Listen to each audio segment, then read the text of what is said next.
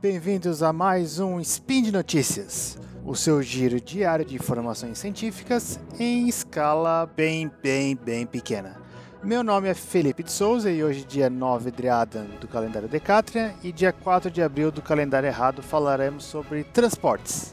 E no programa de hoje, o efeito de acessibilidade de veículos fretados para ir ao trabalho no preço do aluguel. Como serão as nossas casas quando as ruas serão tomadas por veículos autônomos e as entregas serão feitas por drones? Roda a vinheta! Speed Notícias.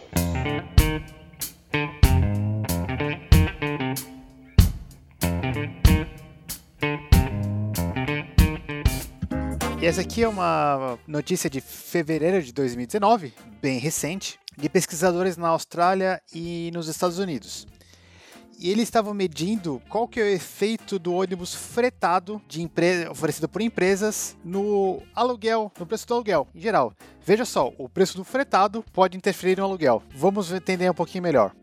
Recentemente, ou não tão recentemente, empresas de tecnologia no Vale do Silício começaram a ofertar ônibus fretado ou van fretada para os seus funcionários virem do, da casa para o trabalho. Isso é bem conveniente para pro, os trabalhadores, que eles podem dormir ou, enfim, não precisam dirigir para o trabalho, não precisam se preocupar com estacionamento e etc. E podem talvez morar um pouquinho mais longe por causa disso, porque a, a, a viagem ao trabalho não é tão cansativa. Essa hipótese faz bastante sentido, até porque é bem conhecido que o preço do, do, dos aluguéis e o preço dos imóveis aumenta perto de estações de metrô. Inclusive, acho que teve um spin de notícias que eu mesmo comentei sobre isso, que confirma essa hipótese. Então, o que, que esses pesquisadores fizeram? Eles pegaram os dados de fretados pela cidade, onde que, estão, onde que eles estão e para onde que eles vão. Existe uma base de dados que tem a informação de, uh, essas informações e também utilizado, utilizaram vários dados socioeconômicos, como população, dados do censo em geral, de, cada, de, de cada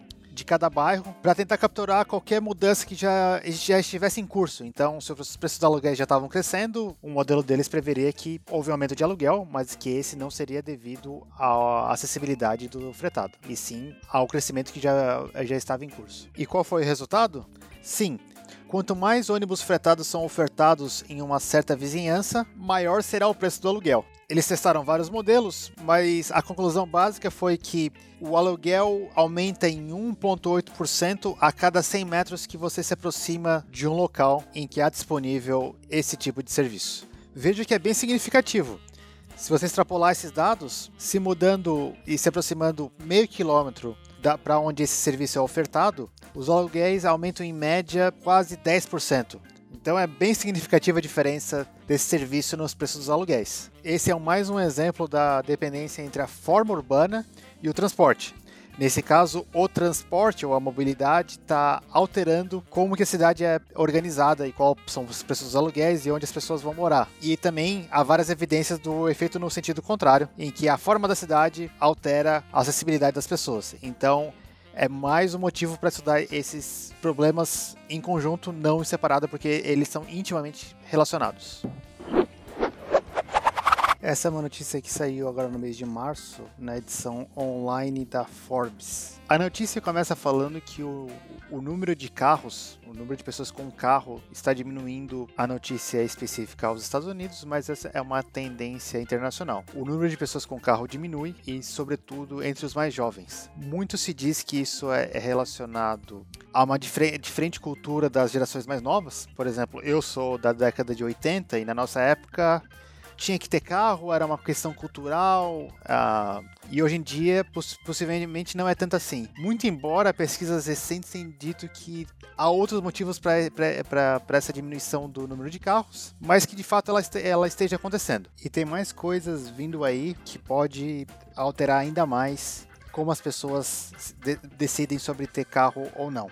A primeira delas são os veículos autônomos. Muita gente pensa, ou a grande maioria dos pesquisadores pensam, que provavelmente as pessoas não vão ter carros, não, não vão ter um veículo autônomo particular. Provavelmente vai ser um serviço como o Uber, que você utiliza quando você precisa, que vai ser provavelmente bem mais barato do que o preço atual da corrida de Uber, até porque, em geral, o preço da corrida, o custo mais a metade ou até 70% é para pagar o motorista, aí sim o motorista na jogada o preço deve diminuir e isso deve incentivar ainda mais as pessoas não terem carro, porque o preço da corrida vai ser tão, tão barata, porque e por que, você vai gastar 20, 30 mil reais para ter um carro, sendo que você pode fazer uma corrida de táxi ou de táxi autônomo por 8, 10 reais no máximo para uma distância relativamente longa. E outro aspecto talvez sejam os drones. Empresas como a Amazon e ou diversos sistemas que entregam em casa estão tentando utilizar drones para fazer essas entregas, em vez de utilizar o sistema de transporte terrestre. Isso poderia ser muito mais cômodo e possivelmente bem mais barato para as empresas que realizam essa entrega, possivelmente. Ainda não, não se sabe exatamente o, o, a eficiência desse, desse tipo de entrega. Volta simplesmente para mencionar o, o, ganhador do concurso do Uber para como que vai ser a, essa casa moderna que possivelmente não vai ter congestionamento, eh, que não vai ter estacionamento.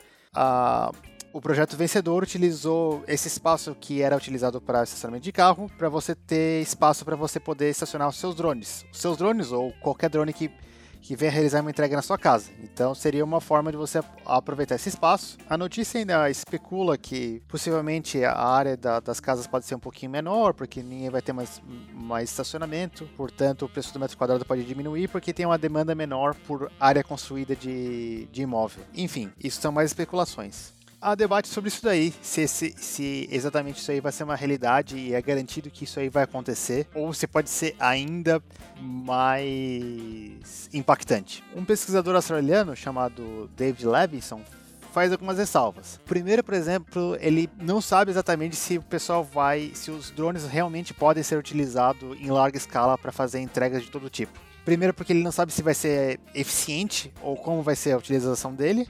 E segundo, que por mais que aparentemente seja uma solução brilhante, às vezes não é tão utilizado quanto deveria. O exemplo que ele fez é claro. As pessoas, o, o, ônibus pode locomover pessoas muito mais eficientemente do que uma série de carros, ou até possivelmente se tivesse um, um veículo que pudesse voar e transportar pessoas. Mas no final das contas, não utilizamos tantos, tanto ônibus quanto, entre aspas, deveríamos.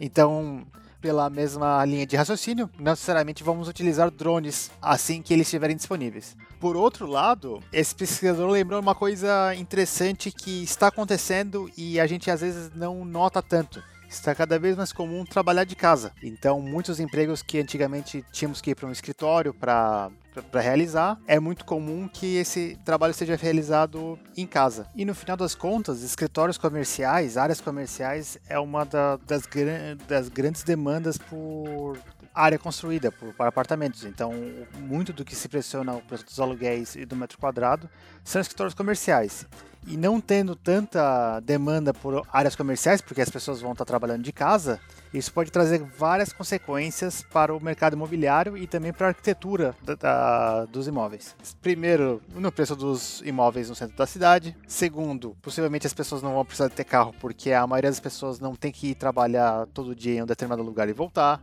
Não vai precisar desse espaço do carro na garagem, não vai precisar de uma garagem em casa. Então a conclusão é que não chegamos a conclusão alguma, mas aqui é outra evidência de como o transporte é realizado ou o que as pessoas fazem ou se as pessoas, onde as pessoas vão todos os dias tem está intimamente relacionado, como a notícia anterior. E por hoje é só. Lembro que todos os links comentados estão no post e deixe lá também seu comentário, elogia, crítica, declaração de amor ou meme predileto.